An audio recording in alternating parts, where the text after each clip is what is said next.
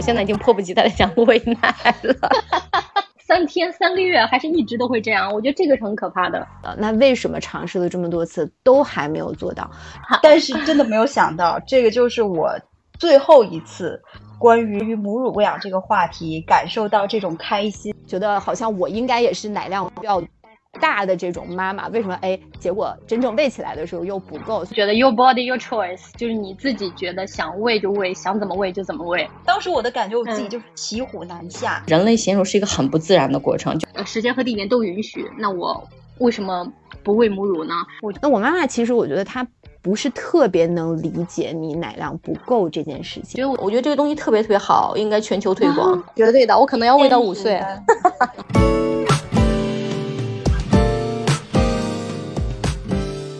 大家好，我是喘妹，我是一个新手妈妈。我的宝宝小顺呢，也马上要三个月了。呃，我刚成为一个妈妈，然后我发现在这条路上，其实有的时候真的会觉得很孤单，就是那种即使你的另一半，然后你的一些外援力量，你的月嫂阿姨特别给力的时候，你也还是有很多无处排解的那种寂寞感。所以我呢，就邀请了我的妈妈朋友们一起来聊一聊成为妈妈这条路上的那些辛苦和幸福的瞬间。大家好，我是猫姐，今年是本命年，三十六岁。我儿子 Valentino 呢，现在两岁了。他是二零二一年疫情期间在罗马出生的。那因为疫情的缘故，我家人直到宝宝一岁半，也就是去年春节我们快回国的时候才见到他。所以这两年呢，我是在异国他乡，没有父母和月嫂帮忙，那我自己又是在一个半创业的阶段，就这么一个特殊时期在养娃，所以感触非常的多，特别期待跟大家一起分享我中西合璧的头回当妈妈的酸甜苦辣。大家好，我是奈奈，现居香港，是一个三岁巨蟹男宝宝的妈妈。期待在这个频道与大家分享一个 working mom 在育儿、工作、家庭和自我实现上不断探索的点滴心得。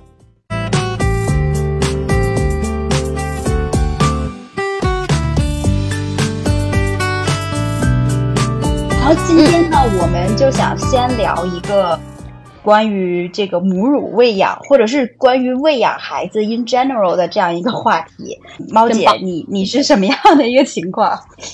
你应该是我们当中可能喂养时间最长的一个妈妈，好像。对的，我怀孕到孩子现在，其实我没有是说回到传统的呃办公室工作的这样一个状态，所以我时间和地点上都是比较自由的，所以可以允许我就是想喂到什么时候就喂到什么时候。然后我本身也是一个。比较传统的人吧，嗯，所以我生孩子到就孩子出来，我马上就期待去母乳喂养这件事情。我就是本身我精神上是不排斥的，而且我很期待就是享受这段，嗯，当妈妈的可以母乳喂养，可以跟孩子有个很亲密的瞬间的这个过程，是吧？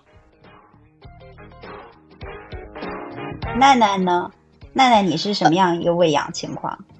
嗯，我现在回忆起来呢，因为距离我这个结束，呃，就是喂养宝宝也有一段时间了。我是从他出生喂到九个月左右，那我应该是在月子里有非常短的一段时间是。亲喂的，但是我呃，因为奶量比较有限，所以这九个月的时间呢，基本都是母乳和奶粉一半一半，所以我是标准的混合喂养。那在呃母乳的这一部分呢，呃，因为香港的产假比较短，所以我一直都有一个预期呢，就是说一旦回到那个工作的岗位，就需要用平喂的方式继续喂养。所以呢，基本上就是我母乳的那一部分，呃，除了月子内非常短的那段时间，后面都是采取一个平喂的方式。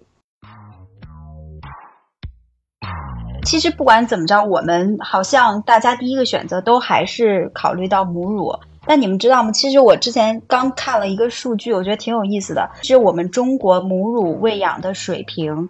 喂养百分比只有百分之三十多，然后包括像美国。呃，和欧美的一些国家不到，也是都不到百分之五十。然后世界卫生组织就一直在呼吁，希望大家呃，这个鼓励母乳喂养嘛。然后这个数据其实一直都并没有达到百分之五十这样一个，就我们认为好像母乳喂养都是第一选择哈。我自己是从来压根没有想过这个事儿。然后主要我一开始也是很轻敌的，我根本不知道母乳喂养会带来后面会可能会有很多的问题啊，包括疼痛啊这些，我没有概念。我第一次想这个事情，其实是在我那个躺在产床上的时候，当时我那个开了两指，然后打无痛，了在产床上非常漫长的那种等待，然后我就跟护士聊天嘛。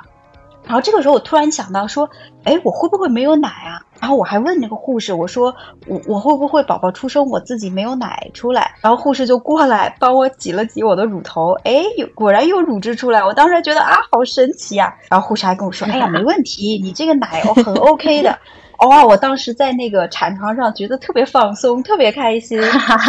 但是真的没有想到，这个就是我最后一次。关于母乳喂养这个话题，感受到这种开心，这种最放松的时刻，最放松的时刻，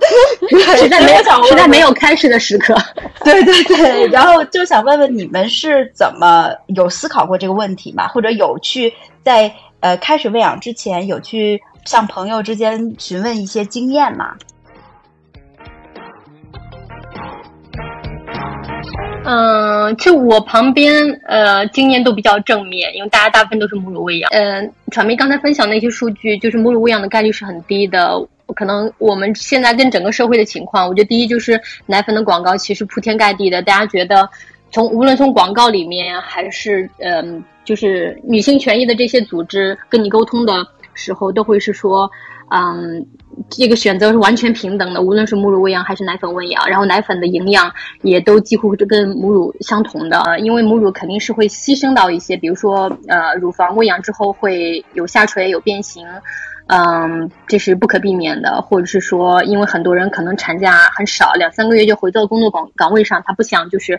经历这么一个转变的麻烦。嗯，我觉得有很多社会方面的信息让大家不去母乳喂养。那我个人。跟你差不多，我感觉就没有想过，没有太多想这回事儿。我觉得是一个很自然的过程，就觉得我好像就是有这个功能，呃，自然来说，传统来说是这样的。然后我时间和地理，呃，时间和地点都允许，那我为什么不喂母乳呢？而且可能很大很比较打动我的一个原因是，嗯，就是奶粉再好，它也是就不停的在仿，就是母乳的配方。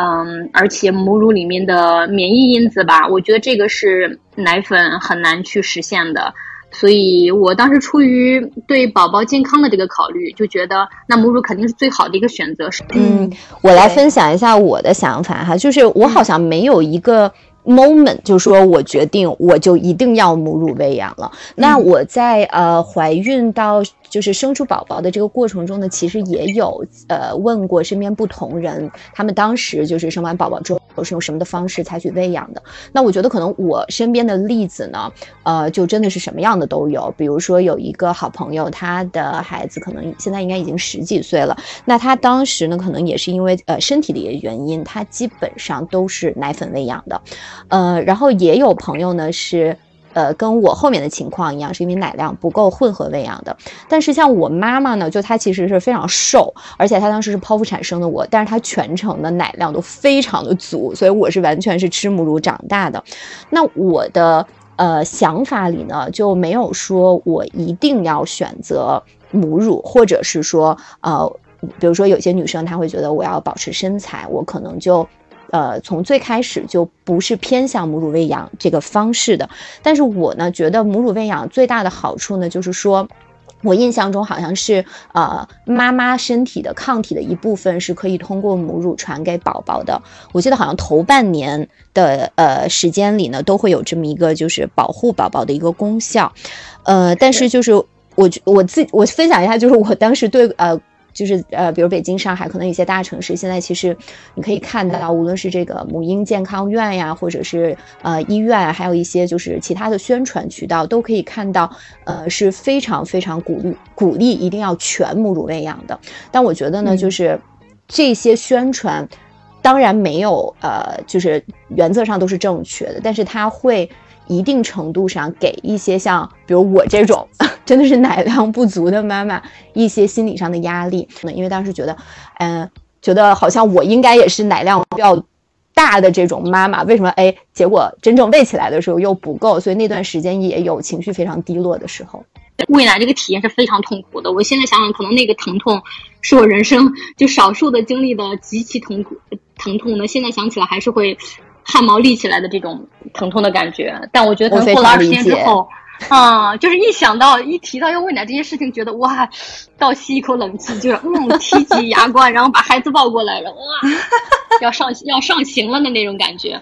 但我觉得我自己的经历是二十天之后就完全身体上、心理上都适应了这个过程，然后后面就很顺利了。这个鼓励真的很重要。都没有人跟你分享，你不知道我到底要忍多久？我是忍三天、三个月，还是一直都会这样？我觉得这个是很可怕的。没错，就是猫姐说的这一点是，也是我自己的最深刻的一个体验。就是有的时候，因为毕竟都是第一次当妈妈嘛。然后你不知道那个边界到底在哪，我们都是在用我们过去的人生经历，在面对一个非常崭新的一个旅程。像我自己是这样感觉的。那可能我用的过去人生经历，就是在学习上，在工作上，我认为我要努力努力努力，那么我可以达到什么样的这个，可以做做到什么样的成绩。但在喂奶这件事情上，我就会觉得说，我真的不知道。那个边界感到底在哪里？我不知道，我还要努力到什么地步？我不知道我要忍受到什么地步。对，我就想说问，不知道你们有没有这种，就是在这个母乳喂养过程中的那种，我我自己说叫至暗时刻。就我我自己是，我自己其实是有两次，但是我觉得我很幸运的是，我真的是一到这种至暗时刻，立刻就触底反弹。是我刚刚出月子，我我要出去有一个应酬，应该是从晚上的六点出的门，然后晚上十一点回的家。那在这个过程中呢，也不允许我在外面去泵奶。然后回家的时候呢，也是胸已经基本像石头一样了。然后那一天晚上的时候，我回家的时候，宝宝已经睡了，所以我只能拿那个吸奶器，呃，把奶先泵出来。但是那个时候，因为其实已经开始堵住了，所以，吸奶的这个。呃，就是他并不能吸出来很多的奶，然后我想说，那孩子也睡了，我也不想把他就是弄起来帮我吸奶嘛。我说那没关系，因为我知道那个时候我宝宝就大概到十二点会醒，呃，我就说那个时候我再喂他就好了。但是就接下来的可能一个半小时，我的胸就越来越疼，越来越胀，然后越来越……你应该把他弄醒，你俩都会很开心的，孩子也很高兴吃奶，你也很高兴孩子帮你输奶。然后对，但是那个时候你知道，我其实对于亲喂这个事儿也很害怕。就是我一方面知道说他亲喂可以帮我缓解我的这个胀奶，但是我同时一想到我的这个皲裂的乳头，然后我我一想到那个疼痛，当时我的感觉我自己就是骑虎难下，就是把孩子叫起来 是很疼。然后呢，是我吸奶器已经是一个就是废物了，我就看着他，然后我就印象中我当时自己坐在这个黑暗当中。我对面就是这个吸奶器，我旁边是我熟睡的宝宝，然后我这手机的屏幕上我就在搜二十四小时上门通乳师，然后就那一刻，那一刻真的，然后我的先生就在旁边酣睡，就大概十二点半左右，我宝宝醒了，然后我就真的咬着牙，我当时想说，不管怎么着，这个死马当成活马医了，反正死猪不怕开水烫了，已经这么疼了，来吧，然后，但是。真的是很奇妙的是，那一刻可能是因为我胸太疼了，那个乳头的疼痛反而显得没有那么的强烈了。是，然后在那个过程中，宝宝帮我吸完，我就有一种啊舒缓的过程。那个是我第一次感受到这种就是至暗时刻，但是同时立刻就是也是这件事情激励了我，让我继续去亲喂，因为我其实真的在月子里有想过说，要不然。就算了，就这个过程中，猫姐的确给我很大的这个鼓励啊。其实我月子里面也是，嗯，基本上就是情绪低落或者是哭哭，都是因为喂奶的事情。我也是，对，就尤其其他没有什么其他需要哭的。我当时的这个至暗时刻呢，我印象中是呃，因为一些比较特殊的原因，所以我呃月子的有一大半时间啊，我老公是不在身边的。你们有没有问过你们的另一半，就是？他们对母乳喂养是什么样的看法？你们有问过伴侣的意见吗？嗯，猫姐夫他是，他就比较呃尊重我，他就觉得 your body your choice，就是你自己觉得想喂就喂，想怎么喂就怎么喂，嗯，是完全尊重的状态，所以没有什么其他的想法。森爷呢？森爷他，我想他大面上也是会尊重我的，但是他也的确有讲过说，呃，比如他会说，你看现在宝宝喂的这么好，呃，你坚持坚持，呃，也没有多长时间，我们就把这个，比如说前六个月或者是一岁给坚持过去，嗯。嗯，为什么我刚才会提到这一点呢？就是其实当时我记得我有一次因为这个喂奶的事情大哭一场呢，是，呃，其实我觉得当时是我的月嫂阿姨给了我一点压力，就是她不是她不是故意的，就她一定是很好心的，因为她会觉得，呃，可能母乳喂养就是对我本人和对宝宝都是一个。好的选择，那再加上我那个阿姨呢，其实她做饭也特别的好吃，而且每一餐都会有那些汤汤水水，不是那种大补的汤水，但是就是会鼓励你就是多喝一些这种水分，其实也是有助于你那个泌乳的嘛。嗯，而且呃，当时我尝试过几次呢，因为其实考拉它那个咸乳就不是咸的很好，而且我们俩的这个磨合其实一直都没有特别成功，再加上后面呃有一部分的母乳。用了平喂之后呢，其实因为宝宝如果是平喂，他是用那个奶嘴嘛，他用了奶嘴之后，他呃就更不愿意非常用力的去这个，就是你亲喂的时候，他要很用力才可以。才可以喝到奶，对，所以就是等于我们俩的这个磨合，其实我现在回想起来，就是从始至终都不是一个很成功的磨合。那再加上有时候夜里，就是你真的是很累的情况底下呢，然后其实你的情绪也真的是很崩溃的。那当时呢，我记得为什么我那次会，呃，大哭了一次呢？就是其实那个月嫂阿姨就是想鼓励我再试一试，而且呢，当时我坐月子的时候，基本上就是月嫂阿姨和我妈妈在。那我妈妈其实我觉得她。不是特别能理解你奶量不够这件事情，因为他跟我的身材都差不多，都是挺瘦的那种，而且就是可能我的胸还更丰满一些。那妈妈可能就觉得说，哎，那你怎么会你更丰满，你这个奶水还不够呢？他就觉得是，比如说你吃的呃，可能不是特别匹配，还是说你你可能要再试一试就可以了。那当时可能就是因为这两方面的压力，然后我有一次就真的是觉得，因为。刚刚我也提到呢，我在最开始怀孕的过程中，我并没有说我就一定要母乳喂养，所以呢，就是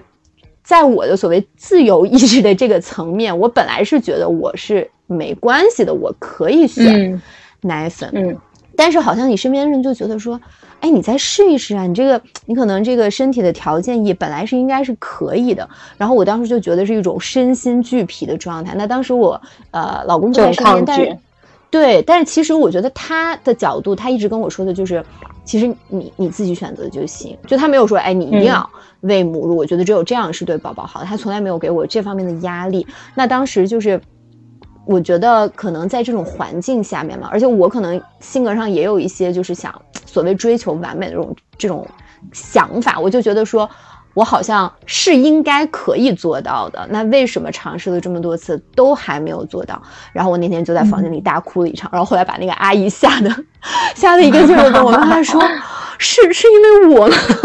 后来我就跟他说：“我说阿姨不是因为你，我说也可能是因为我这个生完宝宝也有一定的这个情绪，就是情绪的波动敏感。嗯，我印象中我看过一篇报道，有非常多的产后抑郁都是因为喂奶造成的。呃，不是单因为奶量不足这件事，很多人也是因为就是奶特别多，持续的堵奶或者是乳腺炎，就是身体的这种不堪重负，也非常容易造成产后抑郁。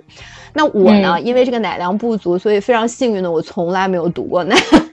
就是没有资格堵奶，一次都没有。我是觉得，就是像刚才猫姐讲的，一个是精神上的鼓励，另外就是你去询问一下你的朋友，或者是有经历过的人，他会告诉你说，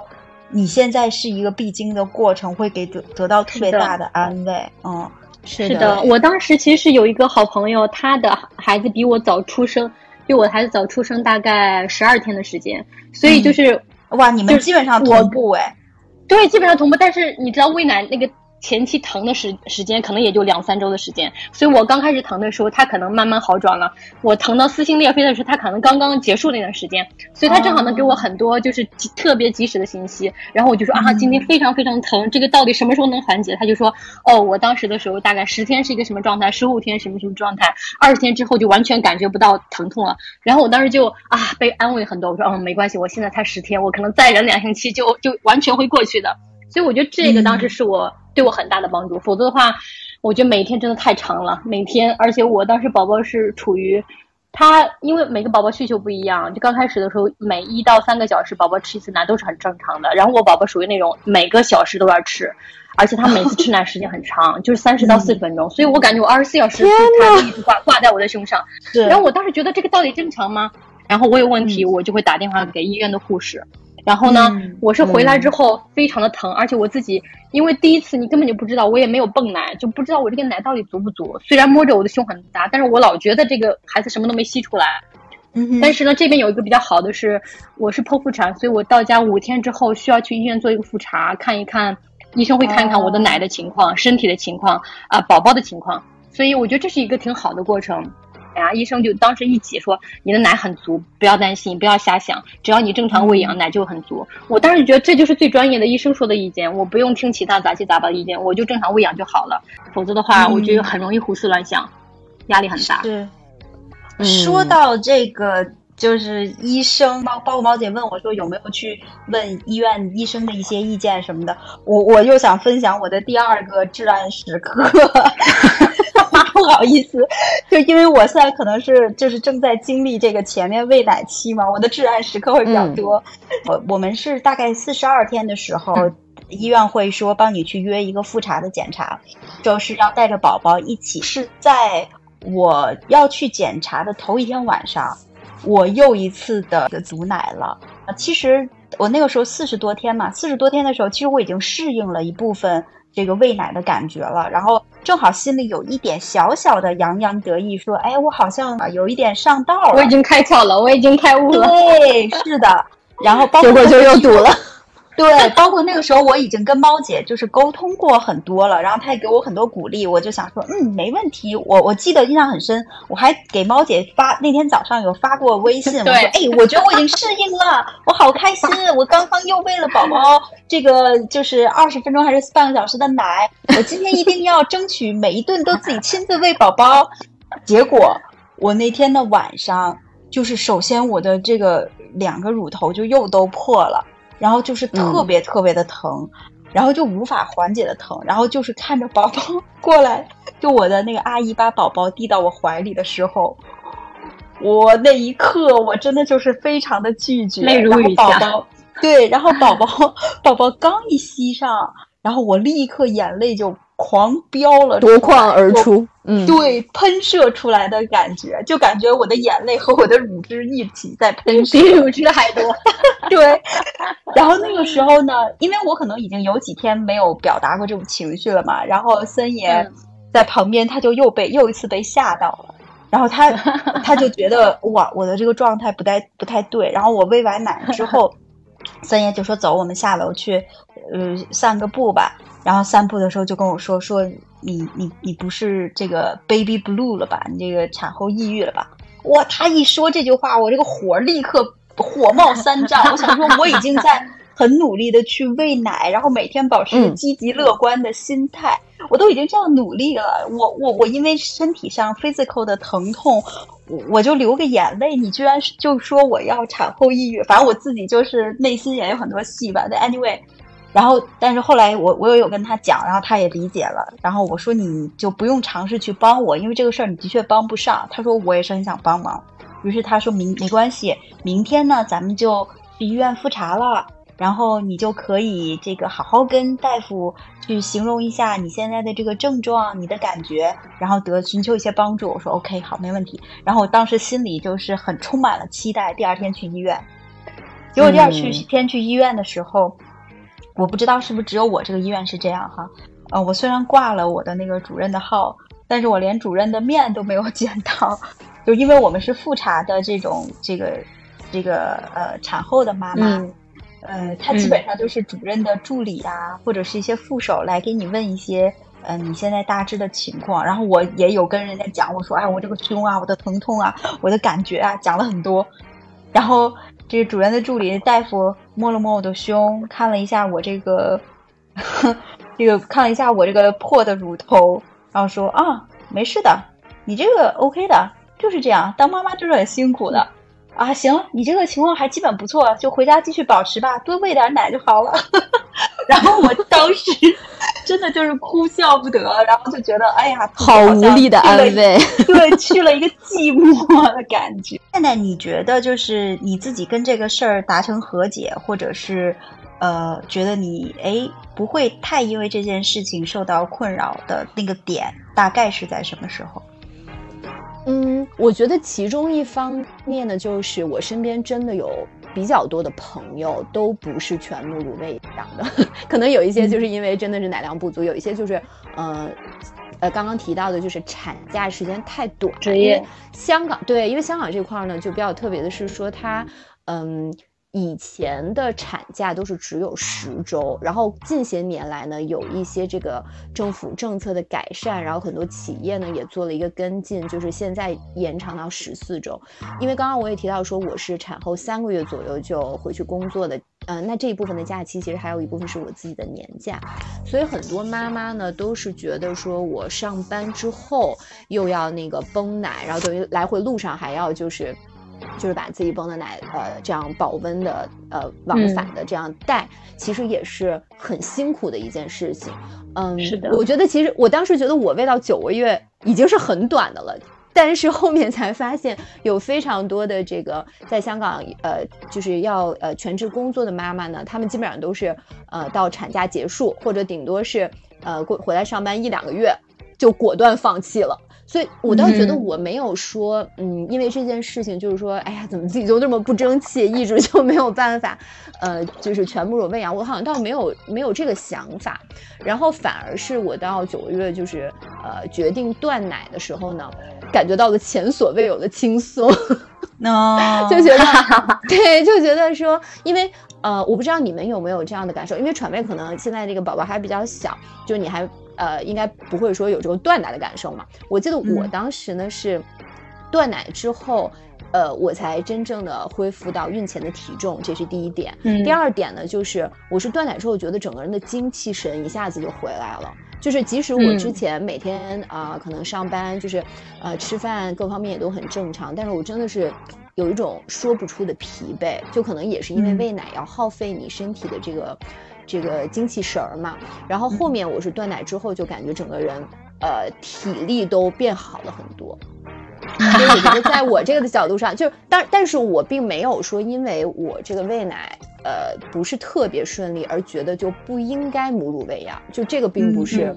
呃，我在全母乳喂养上受挫之后，就觉得我要抵制这个事儿了。我是完全没有的，反而我身边的很多。呃，第一，可能他们有两个宝宝的，就第一胎，呃，喂母乳都不是很顺利的，很多到第二胎的时候，就好像说打通了任督二脉，就变成全母乳了，也有好几个这样的例子。例子。所以我觉得，可能呢，就是从我这个角度，因为我觉得我是一个，就是呃，可以说是母乳喂养不是太成功的例子，但我觉得如果有类似情况的妈妈们呢，也不要给自己太大的压力，因为像喘妹提到的这个东西。就不是一个你努力就百分百可以做到的一件事情，就不要把它当做一个，呃，工作项目来完成，而是说你尽力了，如果真的还是不行，就可以像我一样想开一点。现在这个奶粉 种类也非常的多，营养也相对的可以接近母乳。那这样的话，就是如果能喂多少就喂多少，哪怕比如说你只可以喂到三分之一，剩下的三分之二都是用奶粉来补充，那你还是会有。一些你体内的抗体通过你这三分之一的母乳是可以传递给宝宝的，所以希望妈妈们也不要有这种因为不能全母乳喂养就要带来的这种愧疚感。而且也提到刚刚说这个小红书上呢，你会经常看到有那种奶多的要存一冰箱的。呃，首先呢，就是我们金融学上有一个概念，就是叫这个。呃，就是 survivor's bias，就是说你看到的这些呢，一般都是成功的、特别成功的案例。那像我这种本来奶量就比较差的，我首先可能就不会发这个 post。对吧？就是，所以你看到的一般都是一些我特别厉害，嗯，我比其他人幸存者偏差。对，就是你，你对，就是对，就是幸存者偏差，所以希望大家呢也不要被这些，呃，可能就是呃小红书也好啊，或者是其他的这种呃母婴论坛上的这个帖子呢带来一些这种就是精神上的这种压力。我觉得这个要越放松，奶量才越多。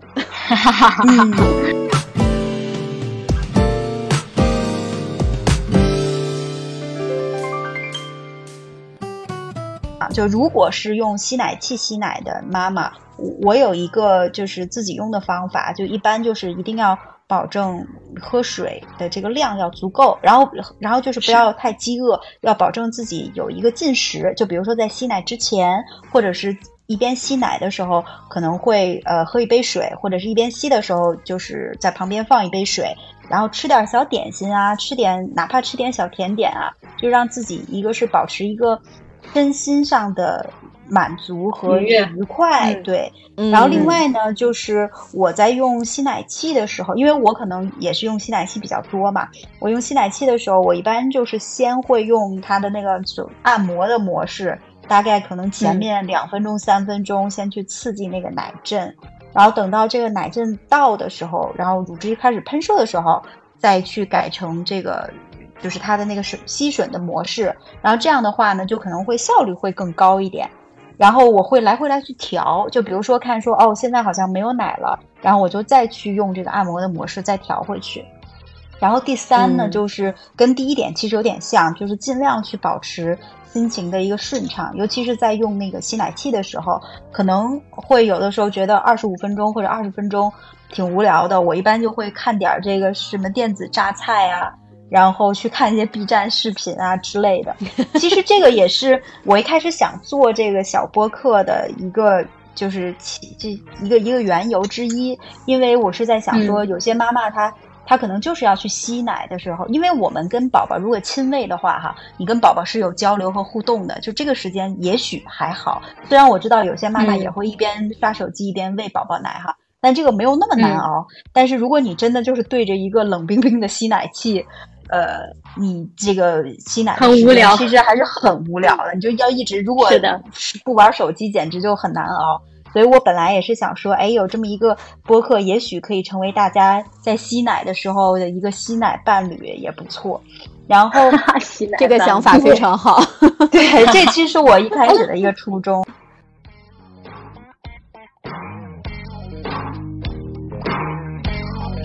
在整个母乳喂养的这个过程中，我自己的感觉啊，就是这个乳头皲裂的问题是一个比较难缓解的事儿。就比如很多人也说，像这种羊脂油膏啊，嗯，涂在乳头上，好像会对乳头有一些缓解，但其实对我来讲根本没什么用。然后包括胸胀的时候，我基本上也就只是采用过冰敷的方法。但我可能觉得冰敷对于我来讲都太麻烦了。我有时候就把那个湿纸巾放冰箱里，然后或者是拿那个小儿退烧贴，就比较凉的东西，然后在胸上稍微敷一敷。但是我我自己觉得效果不大。我不知道你们有没有什么呃一些好的方法呀，或者是有什么好物推荐没有？嗯，我当时前二十天非常非常疼的时候。意大利有个很普遍使用的，我觉得我个人感觉非常好，而且好像在其他地方就没听说过，因为我跟中国朋友也有分享，他们就没听过也没见过。就是有一个九二五纯银的一个乳盾，就它长得像个小帽子一样，你把它扣在乳头上，因为银嘛，大家就不担心它对身体有伤害，而且它打理特别容易，就是洗一洗，放在用。乳汁抹在那个银盾里面，然后扣在乳头上就好了。而且它本身是金属的，而且你把它放在冰箱里的话，拿出来就感觉是凉凉的，比较有镇静的作用。然后银离子即使它在你皮肤上，嗯，宝宝吃进去也是对身体是比较有益的。我当时觉得这个方法特别好，这里的护士还有这边意大利的朋友他们都推荐，每个人都用过。但我在其他国家好像从来没有见过，也其他的朋友也没有听过。我觉得这个东西特别特别好，应该全球推广。真的，真的吗？这个 艾玛当时，我还就是我当时呃买这个东西，还在群里发这个图片给大家看，但大家好像就没听过也没见过。我当时我还问艾玛见过没，她是说好像只见过那种硅胶的，没见过这种银的，而且像个小帽子一样，而且但是稍微有点奇怪，就我每次戴起来，感觉像那种动画片里的超级英雄一样，就两个乳头是非常。我刚想说这个 很科幻，是。有点搞笑。啊，小顺儿，小顺儿现在哭了，因为我一直在抱着他喂他，吃完了，嗯，可爱，拜拜宝宝，拜拜宝宝。第一天我没听出来，我以为床边那边放了个小喇叭什么的。呃，哎，所以就是这个胸盾，它是直接就可以扣在乳头上，它是在你不喂奶的时候放上去是吗？对我感觉比抹那个乳头霜，还有比戴那种硅胶的。反正是我试的方法里面最有用了，而且这边都是医院的护士会推荐，超市里像药房都有卖。可能一个在，因为它是纯银做的嘛，九二五银做的，大概就一对儿价格是在二十五到三十欧左右，就是两百块钱左右这样的。我印象中好像，嗯，对我印象中好像北京和香港我都只见过硅胶的。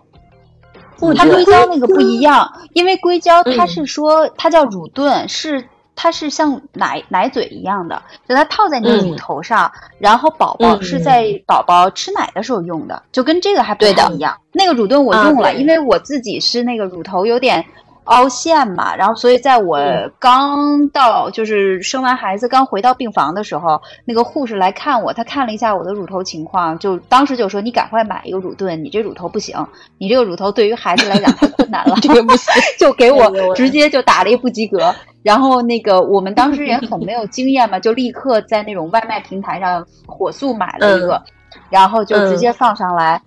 呃，放上来，其实一开始就第一个晚上，我是带着这个乳盾的，嗯，但是我其实觉得还是挺疼的，因为相当于孩子他含着这个乳盾，然后乳盾再套在你的这个乳头上，那孩子他的用力点就变成了，他着力点就是在那个乳盾的比较靠。这个乳头的地方，实际上着力点就间接的直接在你的乳头上了，就不像说是可能是在我们的乳窦啊或者乳晕上，就那样，其实我就觉得会更疼。所以我自己而且好像也会增加硅胶的，是不是？对我我是觉得这种硅胶的乳盾，反正对我帮助感觉是很大。不太科学，是不是？但它的确会帮助一些就是乳头短小的妈妈，然后它会帮助宝宝来去这个衔乳嘛。然后我我反正用过一个，就是也是那种治标不治本的东西吧，就是它是一种呃像是这种凝胶一样的，也是你在喂完奶之后，你的这个乳头很痛，然后不管是皲裂或者就是这个肿胀，或者是觉得特别的这个热发热的时候，然后你就把这个胶。它贴在乳头上，然后这个胶贴到乳头上的那个短短的，可能前面五分钟是非常凉爽的，就是它有一镇镇痛的作用，呃，嗯，但其实也是治标不治本，就过去了之后也就立刻又会开始疼痛。但 anyway，我觉得你这你这个这个纯银的胸盾，我觉得可以。说，而不是，哎，很罗马有没有？就是你感觉这个真的很戴上去特别罗马，就感觉就是 母亲就像英雄母亲，就是戴上了胸章的感觉，我我觉得特别酷。而且我觉得它确实不错，还是有科学道理在的，因为银离子本身是有舒缓啊，就消炎杀菌的这个作用。姐，你还有没有机会从罗马给我代购啊？还有吗？哎，可以啊。好棒！我好的，好的，我觉得这个特别酷，嗯，嗯。然后就说到这个乳头皲裂嘛，我很多人他就是说，主要这个乳头皲裂呢，很多时候是因为宝宝的这个衔乳姿势不正确，嗯，造成的。但是我这个也很想跟你们探讨一下，就真的是我读的每一本育儿书都告诉我。正确的衔乳方式，妈妈是 不会疼痛的。嗯，但是我后来也对比过，就是这个，对我我也对比过图片，我也观察过宝宝，就是我有时候觉得我们家小顺儿已经是非常标准的正确的衔乳方式了，但我还是疼的呲牙咧嘴的。但我不像猫姐，就是大概过二十天就差不多很适应了。我大概 现在过了八十天吧，可能能达到勉强说勉强说能够适应。对，所以你们觉得就是这个衔乳有技巧吗？或者说这个事儿真的像那个书上说的是会不疼吗？嗯，我当时就是我那个月嫂阿姨，确实也跟我说，她说你们多磨合一下，然后等到那个 你跟宝宝找到了找到了这个就是你们俩最舒服的这个点，就应该不痛了。但是因为我亲喂的时间比较短嘛，我印象中的，就是每一次宝宝呃要过来准备吃奶的时候，我都是 就是倒吸一口冷气，说 嗯，又要来这么一下。但是呢，我觉得这个其实应该还是，可能是那个我喂奶的时间比较短暂嘛，所以就是这个疼痛一直都是伴随其中的。那其实当时也没有什么特别好的缓解的办法，也是用那个就是呃羊脂成分的那个乳头霜，然后可以就是在每次呃喂之间，然后我就会涂一些，然后短暂的缓解一下。但是这个疼痛，我觉得一直都是从始至终有的。嗯，猫姐呢？你觉得就是鲜乳这个事儿，你有什么经验吗？我太有经验了，因为我就百分之九十九都是母乳嘛，而且我孩子属于那种刚开始前两个月他吃奶的频率就是每小时一次，而且每次三十分钟，所以你就想他就不是在睡觉，就是在挂在我的胸上，所以我疼的二十天简直是撕心裂肺的。但是呢，我个人就觉得是。就是不疼是一个传说，肯定是一个传说，因为我觉得我衔乳的姿势也是对的，而且就坚持母乳喂养，嗯，我乳头、乳房各方面条件也是 OK 的，就是是因为我当时请了护士来家里，就是看我的姿势对不对，然后手把手的教我，所以肯定是没有问题的，但我还是疼了二十天，因为我个人觉得就是。乳头、乳房是一个非常敏感的器官，但是我们第一次就是生了孩子，就这个小宝宝就二十四小时的吮吸，我就不疼才是很奇怪的事情，对吧？就肯定会疼啊。但是只要你正确衔乳，我个人的经验，反正是二十天之后就好了，因为你也磨合好了，乳头也没有那么敏感了，然后那个皲裂期也过了，恢复了，可能这个乳头也长了一层很厚的茧，这是我自己的感觉。我觉得所以就不疼了，嗯。我还有一个想跟你们就是请教的问题啊，就因为我现在也是积极的在做更多的亲喂，我现在基本上可能百分之七十的时间都嗯。亲喂嘛，嗯，但是我遇到最大的问题是我喂完之后，我的乳头我很不能忍受那种就是跟任何东西摩擦的那种感觉。就就是这这个会增加痛感，所以我就想说，你刚才那个那个银盾可能会给我带来很大的帮助。我只要带上银盾，可能我就不怕穿衣服了。是，但这是最大的帮助。我也是，就是乳头那个皲裂，就是你不能接受跟任何衣服的摩擦，包括我抹那个羊羊脂的那个东西，其实对我来说用处非常非常小。我用了那个银盾之后，马上觉得真的是你的胸被一个盔甲保护了一样，你穿衣服什么就不用担心了，你就你就待在那个银盾。非常必要。哎，那请问，就是这个银盾，它会很明显吗？那就我我我顶着两个乳头出去，就像一个带之前那个《Sex and City》里面带假 nipple 的感觉吗？是这样吗？就是如果夏天穿 T 恤，然后里面穿那个胸衣又比较薄的话，会有点明显。但我自己当时完全不 care，就是因为这个乳头的疼，让我让我就觉得我任何方式只要能缓解我的疼，我其他的我根本不 care。但是问题是我只疼了二十天，月子里面我也不怎么出去嘛，所以一个月之后，其实我出去的时候我已经不怎么带这个东西了。就这个东西主要是你疼的时候带，其他的时候其实需要度很小了已经。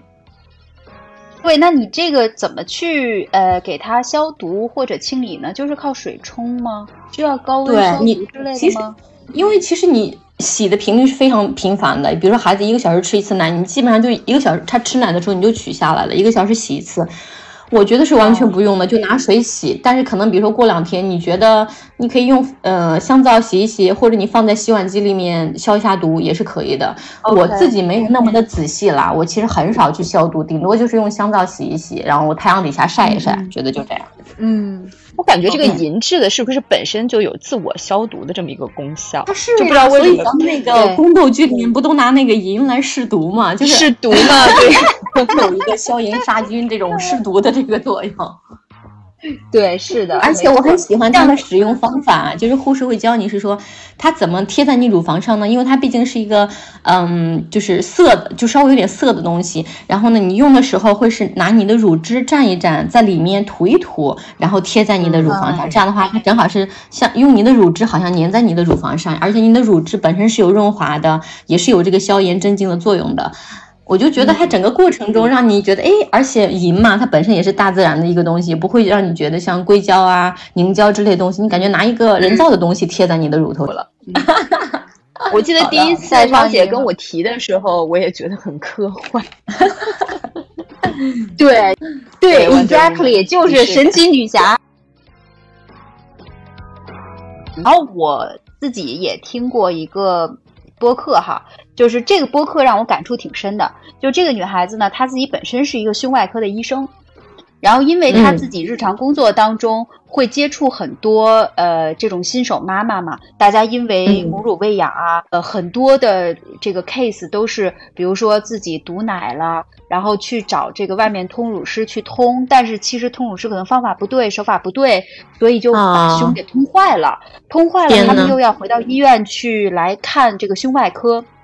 嗯，所以这个医生呢，他自己见过很多这样病人的案例，所以他就一直认为啊，就这些通乳师或者说这个泌乳师是一个不科学的职业吗？是一个不科学的职业，对，所以他自己就去考了一个，他就说那我要这个打入敌人内部，于是他自己去考了一个这个国际 泌乳师的资格证。然后，当然，他在学习这个过程中，他慢慢的又得到了很多其他的知识。那这个角度呢，是跟他做这个胸外科医生又不一样了。然后，当他自己又是胸外科医生，又拥有了国际泌乳师的资格证之后，后来他当了妈妈，结果他还是把母乳喂养当中所有的坑都踏了一遍。所以他自己就 说：“我虽然掌握了所有。” Exactly，他就说我自己掌握了他认为的非常丰富的这个理论的基础之后，还是在实践上会有很多的问题。他在学了这个泌乳师资格证的时候，他是一个非常坚定的这个母乳亲喂的支持者，但是在他自己真正当了妈妈之后，他在这个问题上就是也变得比较包容了。所以我是觉得在这个。这个就是他的这个事情，包括我自己的经历哈，就有两点我感触比较深。一个就是说，这些专业知识也许并不是起到决定性作用的那些帮助，就你可能知道所有的知识，还是过不好这一生。然后，另外就是，另外就是咱们每一个人。就虽然咱们都是哺乳动物，但我们每一个人的母乳经历和做妈妈的这种体验，真的都是不同的。我们每一个人都不同的个体，所以我觉得我们能够有这种 tips 的交流是很好。但可能真的更多是这种情感上的支持，或者心理上的支持。嗯，是的。对的，而且我觉得听就是聆听不同的呃妈妈她们过往的经验呢，其实有的时候真的是会你你其实会得到很多启发的。就是你会发现有一些妈妈她们呃就是完全不纠结的，就是做不到就算了，就是勇敢的去寻找其他的替代方式，而不是说就是哎呀我做不到，我是不是就觉得好像是自己呃没有尽全力呀？我一定不要太难为自己。对，就是不一定说，哎，我一定是要，比如说，我我要再努力个呃几次，然后呢，这实在是不行了，再怎么怎么样。如果你有的时候真的是觉得，哎，这个事情对我来说就是太难了，然后你有其他的呃触手可及的替代方案的时候，我觉得也不用太过于纠结。就即使是说，哎，我已经掌握了所有的理论知识了，然后我也就是有资格证了，就像刚刚提到的这位妈妈一样，但是你最后还是做不到，那做不到，我也试过了，就。就就这样吧，我觉得其实这种反而会是一个给自己减压，然后嗯，用更轻松的心态去做妈妈的一个一个尝试。正所谓世上无难事，只要 只要肯放弃。对。嗯。就是你在聊这些事儿的时候，我发现有一个点。就虽然你整个这个呃怀孕生产和你的月子这个时间，包括现在你主要都生活在罗马，呃，好像在罗马不会有像我们在国内，比如说在月子里我找一个月嫂这么方便。但是你会嗯经常提到你从医生或者是护士那边得到很多支持，这个其实是嗯跟我们在国内不太一样的。你能不能讲一下，比如说你刚才有提到请护士到家里来帮你看一下你的这个母乳，这个是什么样的一个情况？因为嗯，我觉得这个帮助实在是太大了。我就如果回头来看，我觉得这当时有护士上门，在前十天里面帮我看三次怎么母乳喂养，怎么衔乳，然后用什么样的姿势，教了我各种七八种不同的姿势。我觉得这三个简直是里程碑式的。如果没有这三个，很可能我也会经历先乳不对呀，姿势不对呀，可能我前期那二十天痛苦的时间会被拉长到四十天，这我就不知道了。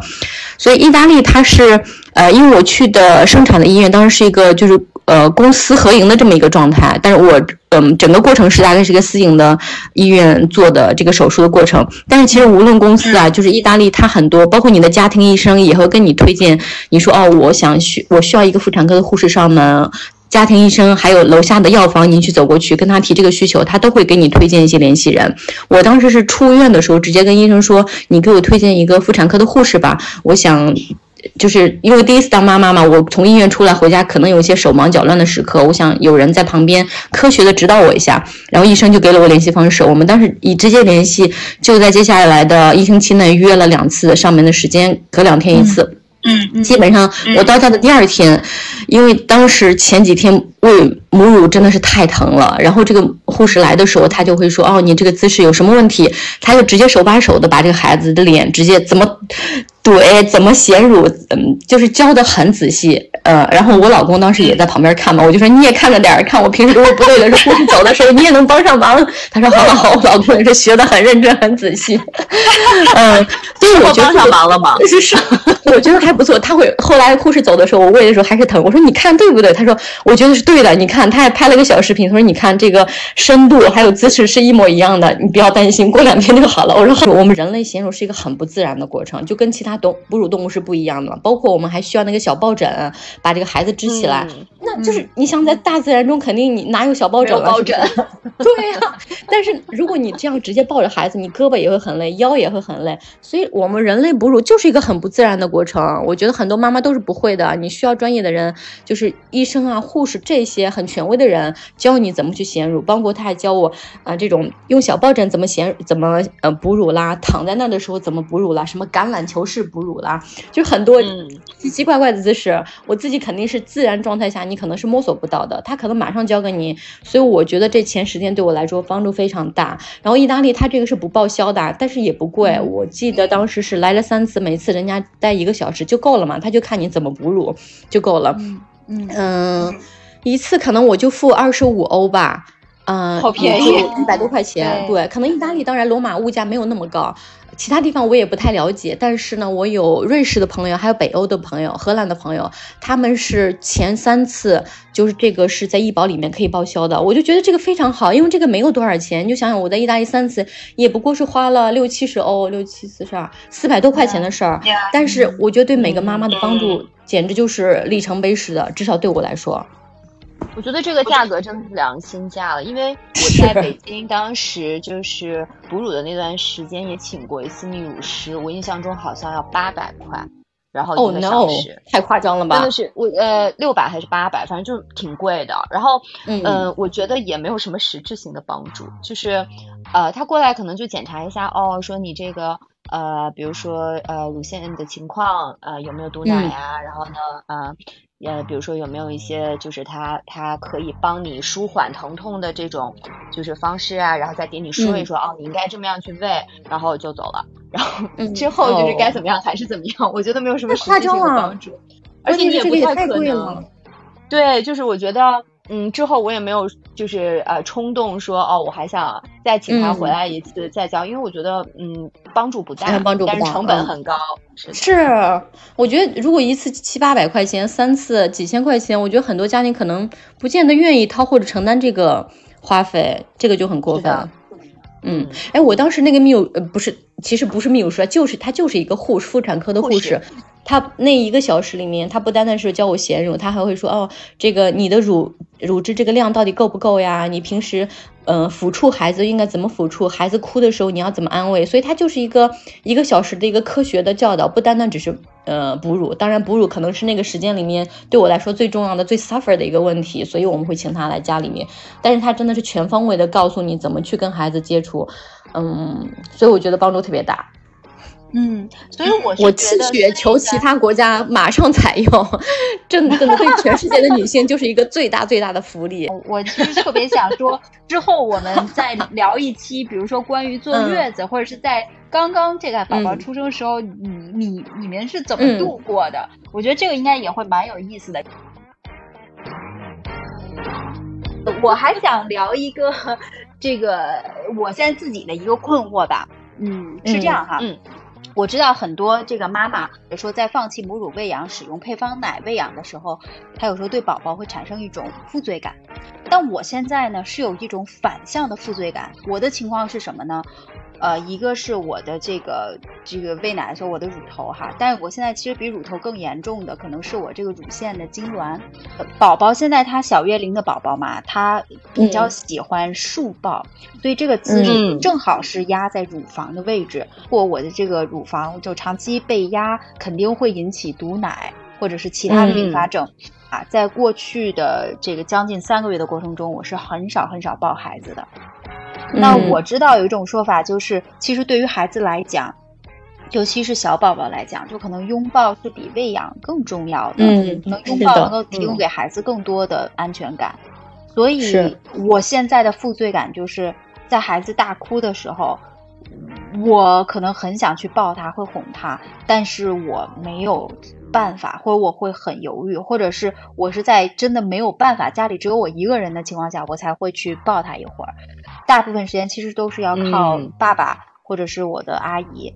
所以这个其实是我给我造成的困扰。一个是我觉得我没有办法在第一时间去安慰孩子，然后给的我的战友们的我的伴侣和我的阿姨造成了就是。没有办法分担他们的一些这个呃工作，另外一方面，我又觉得我自己好像错过了跟孩子很多的亲密的时光，或者是一种 quality time。我不知道你们有没有过类似的困惑，或者是说你们能不能劝一劝我？我觉得哈，我自己的感受啊，就是呃。也因为考拉目前都已经快三岁了嘛，我可以很负责任的告诉你，你以后呃要抱他的时候多的是，这个是第一。而且我太好了，我就需要你说这个话。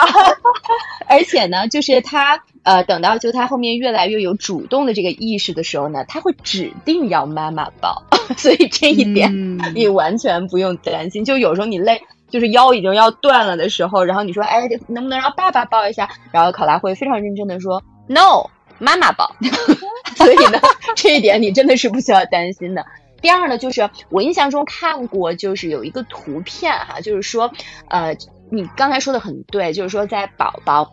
小的时候，他是非常非常需要。拥抱、抚摸这种方式，呃，就是是非常可以给到孩呃小朋友安全感的。但是还有一个更更更重要的，就是其实亲吻有一样的作用。我记得当时有一张图，就是让我看了特别感动，就是说当那个一个妈妈俯身低头去亲吻宝宝的额头的时候，就是他们的大脑中都会有这个产生，就是这种呃多巴胺这种就是呃让你感觉特别幸福、特别快乐的呃这这个神经的反。应是同时让妈妈和宝宝都会有的，所以我觉得呢，就是如果你真的是说抱他这呃，就是这一点可能在这个阶段会给你带来呃一些就是比较呃痛苦啊，或者是说就是后续可能会堵奶这种反应的时候，我觉得你不如就是呃多亲他，其实 其实也是会给宝宝非常多的安全感和快乐的。这点真的不用纠结，因为之后你真的要报他的时间非常多。然后这里我想小小分享一点，就是说其实我呃我在呃怀孕之前，我印象中我是连续三年都是一直在持续的健身的，但我不是那个健身狂人啊，我只是说保持这个频率，就是说我也会做一些力量的运动，然后也会就是呃做一些这种就是类似于普拉提这种就是。训练肌肉的强度的这种运动，呃，所以我在怀孕到生宝宝的这一段时间，我觉得我整个这个人的力量还有这个呃肌肉之间的平衡都还是不错的。是抱宝宝，你抱的久的话，其实你后面你的那个腰。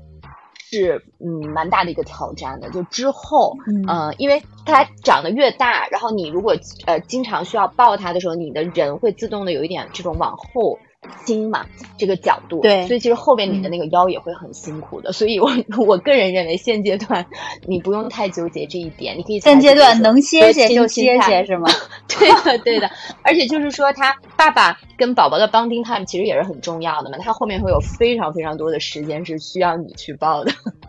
嗯，对，现在我们家这是宝宝小顺儿是最爱爸爸。然后是喜欢阿姨抱他，然后妈妈偶尔抱他一下的时候，可能会有大概两三分钟的平静，后边就要开始 开始爆哭。说我印象中以前也听过有一些妈妈说，就是呃月嫂阿姨把宝宝照顾的特别特别好的时候，有些妈妈是有一点点嫉妒的，就觉得说，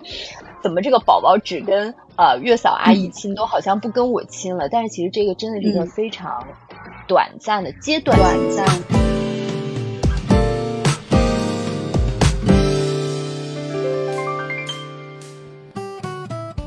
奈奈其实是咱们三个人当中一个，一个是你的产假是比较短的，呃，一个妈妈。然后另外就是你是有非常明确的 office hour 的，你是要去上班，你是要坐班的妈妈。你当时其实你后来等于相当于背奶也背了有半年的时间，对不对？对，还是半年多。对，嗯，我现在回想起来，我当时的呃想法呢，就是第一，我呃我是在很久之后才发现，哦，原来我们同我的同事们，呃，大部分喂奶的时间都这么短。我当时是以为可能大家。嗯，是不是都会尽力喂到一年这样的一个一个均值？所以我当时想，就是我尽力吧，呃，因为我一直以来都是一半母乳一半呃奶粉这样的量嘛。然后我当时想，就是如果有一天啊，这个母乳真的是越来越少了，然后崩也崩不出来多少了，那我可能就自然的这样去断奶了。而且当时是疫情期间，那。呃，相对比较好的一点就是，我们当时有一个这个 work from home 的呃轮换的安排，所以就可能在公司又需要泵奶的妈妈，不是说。那么那么的多，但是大家就是当时每周一的早上需要去预定这一周你要泵奶的那个时间段，因为可能就是比如说你每个人约半个小时或者一个小时，我我观察发现大家一般都会倾向于一个小时，因为你可能要准，就是进了母婴室你还要准备，你还要那个对。呃就是之后崩完之后你还要把那个泵好的奶放好啊，收好对，然后把地方清洁一下留给下一个妈妈用。所以就是说，嗯，其实是还蛮耗费时间的。我当时呢，因为要呃早上起来也要先崩一次奶，然后再去上班，呃，然后呃还要就是收拾啊、化妆啊、洗澡什么的。所以当时我印象中，好像每天应该是不到六点，我就会起来这么早呃，对，就是完成上述的这一套的流程。然后呢，呃，在当时我在淘宝应该是有买一个这个呃装。泵奶器，还有就是因为你还需要呃在来回的路上就是保温嘛，然后我记得好像当时他还会给你配一个叫蓝冰的一个东西，这个蓝冰呢就是一个，比如说就像一个砖头小砖头一样的呃这样的一个一个呃物体，然后你就平时要把它放到那个冰箱里边，就是让它变冷，然后你这样的话基本上就来回的路上你都是用这个蓝冰在你的这个呃泵奶的这个这个套装里边去帮它。帮帮你的这个母乳去保温的，然后我们公司呢，呃，就是每一层的 pantry 都会有冰箱嘛，然后我们当时那个楼层就是，呃，也是因为上班的同事并不太多，所以呢，就是两个冰箱里边的这个可能食物都不会太多，就还整体比较干净。那我可能就会找一个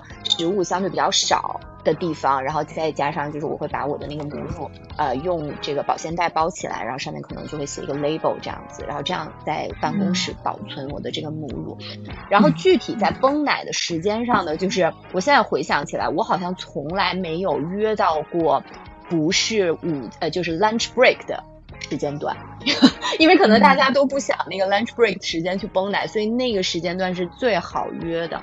所以我呃，我回想起来当时整个这个背奶的呃这个经历吧，其实还真的是蛮辛苦的。就是您可能呃来来回回，然后在办公室就是呃做这个事的过程之中，然后你也会呃要安排好你自己的时间。但是我觉得这一点比较好的就是我们我当时的那个。呃，Team Head 是位男士，然后他呢虽然没有宝宝，但是他对这个就是都是非常非常的理解的。因为之前有一个说法哈，就是说在香呃香港是亚洲地区女性地位最高的城市，我觉得这个还真的是所言不虚。就无论是当然就是说呃你生不生宝宝，其实这个女性地位都都挺高的。然后如果你真的是一个新手妈妈的话，我觉得至少我的。呃，公司的从老板到就是团队，大家都是一个非常的 supportive 的一个态度，而且就是说，嗯，如果对，然后呃，不不单是在就是支持，比如说你可能母乳喂养，然后你需要时间去泵奶啊这件事儿上，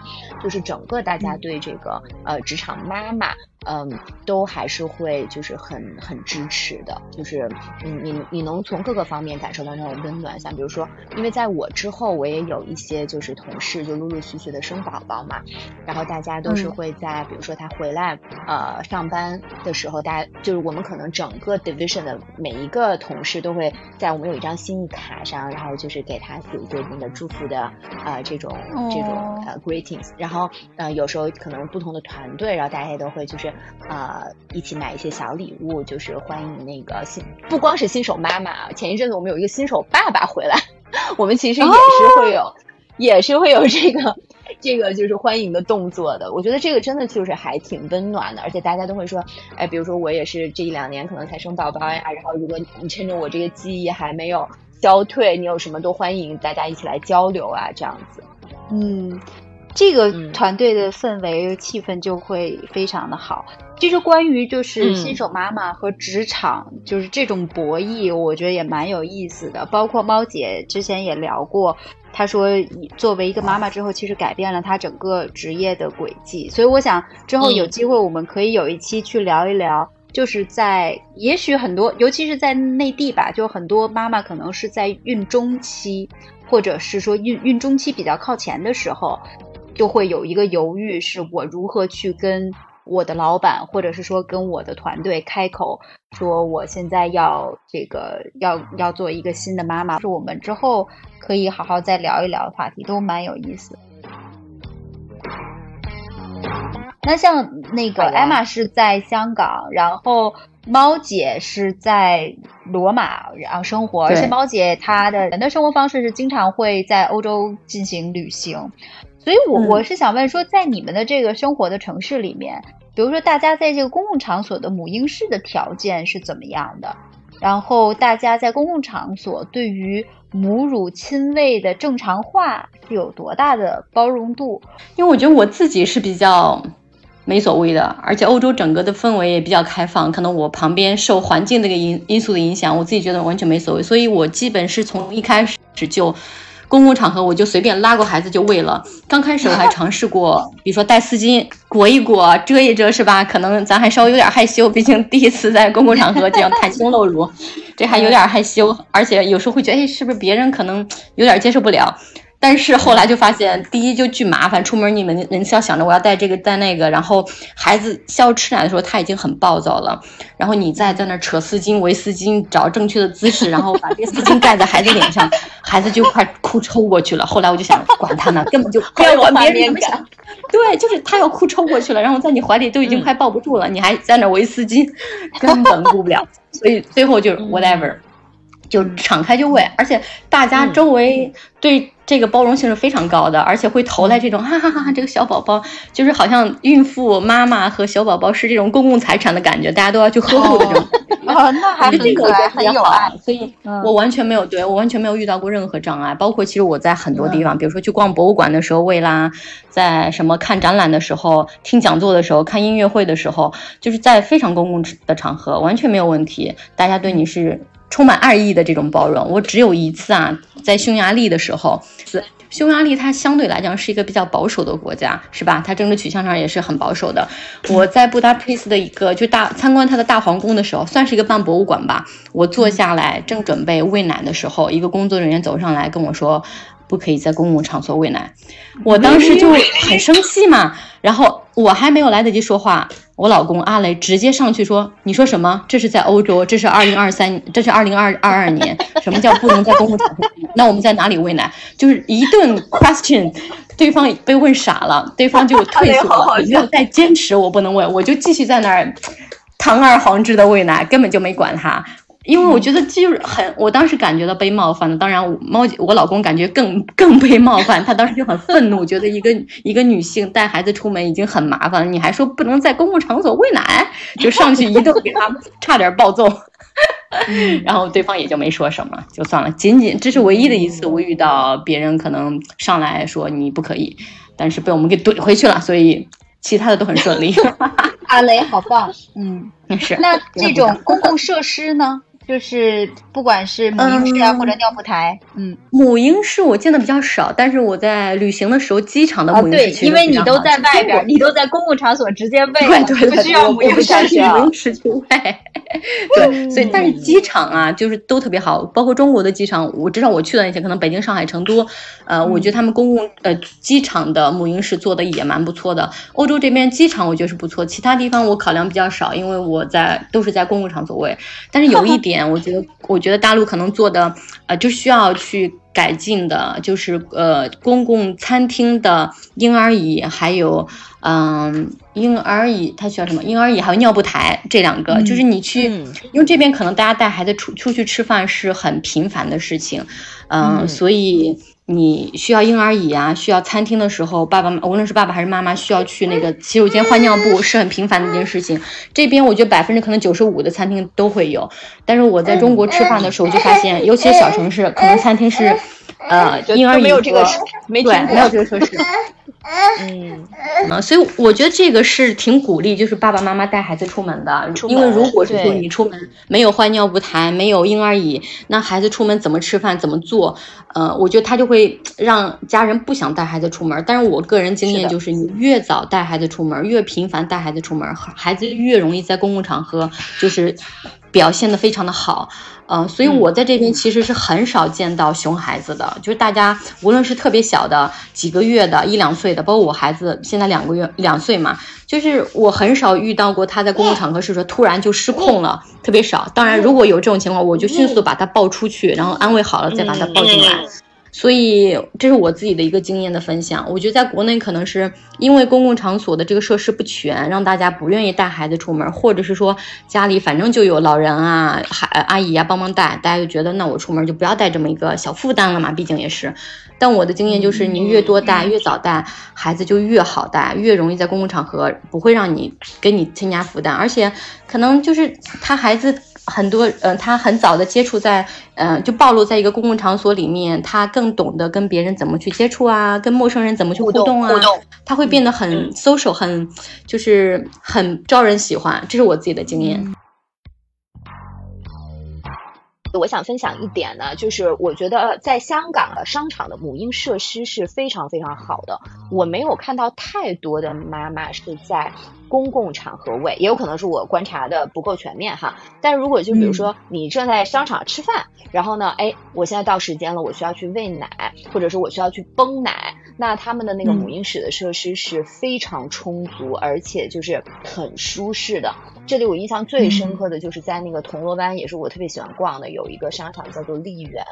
然后那个丽园呢是有，其中有一期就是呃有很多这种宝宝的呃服装呀，还有就是他们那些玩具啊。然后那一层就有两个母婴室。然后我记得我第一次进这个母婴室的时候，真的是觉得 so amazing。首先呢，它是呃门口它会呃就是你要摁一个按钮，就是说。哎，我我要进去。那它其实那个门口会有，应该是有一个摄像头吧，就它可以看到你是不是带小朋友的妈妈，就它会先识别一下，就比如就以防有一些人，比如说，呃，我想我想进去睡会儿觉，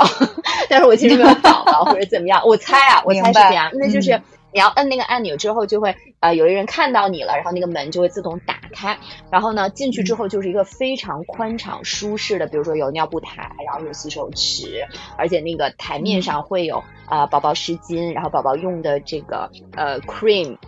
然后就你能想到的就是你在了，嗯。对，然后你在哺乳，就是或者是你要泵奶过程中就需要的那些东西，就当然它没有，我印象中没有泵奶器哈，但我好像听说有一些非常厉害的母婴室是有的，但是这个可能出于卫生原因，我不知道，可能妈妈们更 prefer 用自己的。但如果比如说你是母乳亲喂的这种的，你就进去，它会有一个非常舒适的，你可以坐在那的地方，然后有时候这个呃母婴室里还会有那种非常轻柔舒缓的背景音乐，然后呢，你就可以非常。对，你可以非常舒服的在里边，就是安心的喂奶。然后呢，我记得我当时呃进去是帮那个考拉要换他的尿布嘛。我记得 Lee Garden 的就是那个呃，你换完尿布就是扔的这个呃尿布的收集的垃圾桶都是一个自动的，就是你手在上面就是轻轻的这样划过，它就会自动打开。然后呢，你这样手都完全不会脏。我印象中我当时还专门拍了一个视频，我说天呐。真的是这个太美好了哦，这个真的很好。然后，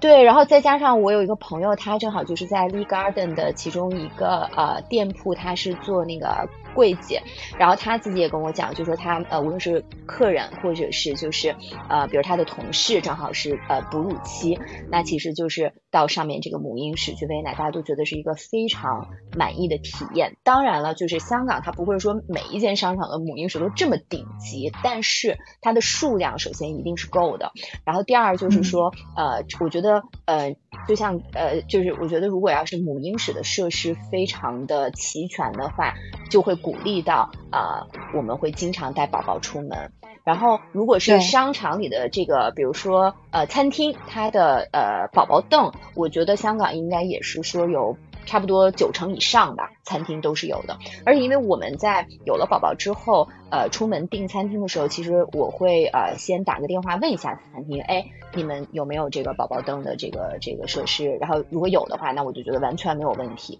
因为如果你试过一次，你就会知道哈，如果有一间真的是没有，或者说啊，比如说他需要做那种卡座，你抱着宝宝吃饭的话。呃，抱着的那个人基本上就没有办法安心。对我觉得这个母婴室加上就是餐厅的这个宝宝相关的设施，其实是呃对，尤其是一些新手爸妈来讲，嗯，鼓励你出门的一个一个非常重要的呃条件。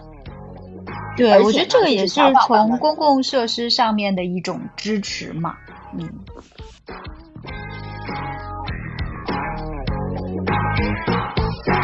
这个你们是在什么时间点做了决定说 OK，这个就是我要停止母乳喂养了？因为你们两个人都已经呃过了这个喂养的阶段吧？呃，奈奈，要不然你先说一下吧，然后那个停下来的过程大概是什么样？嗯，我当时应该是差不多九个月的时候呃决定断奶的。那其实我当时主要的考量呢，就是呃我当时那段时间的母乳也。变得稍微呃有一点点少了，就而而且你能看到那个母乳的颜色好像就是越来越清了，就是越来越好像是看起来像水水分更多了的那种感觉。然后我上班呢就觉得，呃每天背奶也真的是有点太累了，我就想说呃可能就试一试啊。看看，比如说真的是不喂母乳了，考拉会不会啊有什么反应？比如说他如果真的是说，哎，还是就是很坚持说，就是还是希望有一部分的母乳，那我可能就再坚持试试。但是由于考拉一直都是混合喂养嘛，然后我就尝试过，哎，比如说有一天就没有给他再喂母乳，他其实没有任何的感觉。因为他一直都是平位，那我就觉得说，哦，那可能对他这一端来说也没有太大的这种就是离乳的困难。那我自己呢，就慢慢的停了，就也没有说就是，哎，那我就立刻就不崩了。因为好像有也有很多呃人跟我讲呢，就是你一旦突然就是结束。喂奶你也可能就是会那个乳腺会堵嘛，就因为它已经习惯了你每天有一定的供应量，那我就尝试就是减少了泵奶的次数。然后我记得我第一次尝试上班期间，我最早上班期间可能是泵两次奶，后面呢呃就是中午泵一次，然后再减到可能上班就不泵了，但是我有。带我泵奶的这一套东西放在公司，就是以防说，哎，突然觉得胸很痛，需要紧急去泵的时候，也可以有一个应急。那后来发现，就嗯，可能稍微有一点胀，然后晚上回家就是稍微挤一挤，就疏通一下。但也不要疏通到就是就是很去到尽的这种程度。嗯，就发现哦，可能隔个一周左右，就基本上这种胀的感觉也就就没有了。那我慢慢就呃，就是很自然的。就断奶了，然后我当时断奶之后呢，真的就是感觉就是整个人好像就是越来那个精神头就越来越足了，因为就是你可能就不再需要每天那么早去起床啊，泵好奶再去上班，然后你这个精神头不足主要是缺睡眠可能。对，第一方面是缺睡眠，第二就是你还要持续的，就是关注，可能说，哎，我要吃的就是，呃，很很均衡啊，然后那个就是为了我的这个母乳的质量会很高啊，然后后面就呃，可能大概就是两三周的时间吧，就非常自然的把奶断了，没有特别的痛苦，也没有，对，就还蛮顺的，那还算比较幸运，对，嗯，是的，是的。那如果哈，你假如说你重来一次，或者是说，呃，再要一个二胎的话，你会有什么样的选择吗？我觉得，如果我真的是尝试生二胎的话，成功了，我应该还是会呃先尝试母乳亲喂的。但是如果是还是不行呢，那我也不会勉强自己，就是顺其自然就好了，也不纠结了。那猫姐呢？没关系，做妈妈嘛。你还依然是这个母乳喂养的，绝对的，我可能要喂到五岁。是因为我现在这个他就是喂到一岁十个月嘛，当时是因为我想怀孕，所以医生会建议是说啊。就是停止一胎的这个母乳喂养，会增加，可能会稍微增加二胎怀孕的这个几率，所以我，啊停了。但是我其实是一直很 enjoy 这个过程。如果生二胎，然后就不会再生三胎了。那二胎我就想喂到啥时候就喂到啥时候。我现在已经迫不及待想喂奶了。太可怕了！我这种人也是个很极端的例子，是吧？我觉得就是猫姐这样的妈妈，然后奈奈这样的妈妈，都给我很大的鼓励，就是告诉我你想怎么着就怎么着，你想怎么开心就怎么来。我觉得这点特别重要。嗯，但我觉得啊，就是大家听完猫姐的那个观点，会对那个银的乳盾产生一种崇拜，到底是有多厉害？对对对对对，我太开心了！我觉得自己马上就要变成那个 Wonder Woman 了。要不变身之后，我再分享一下我的心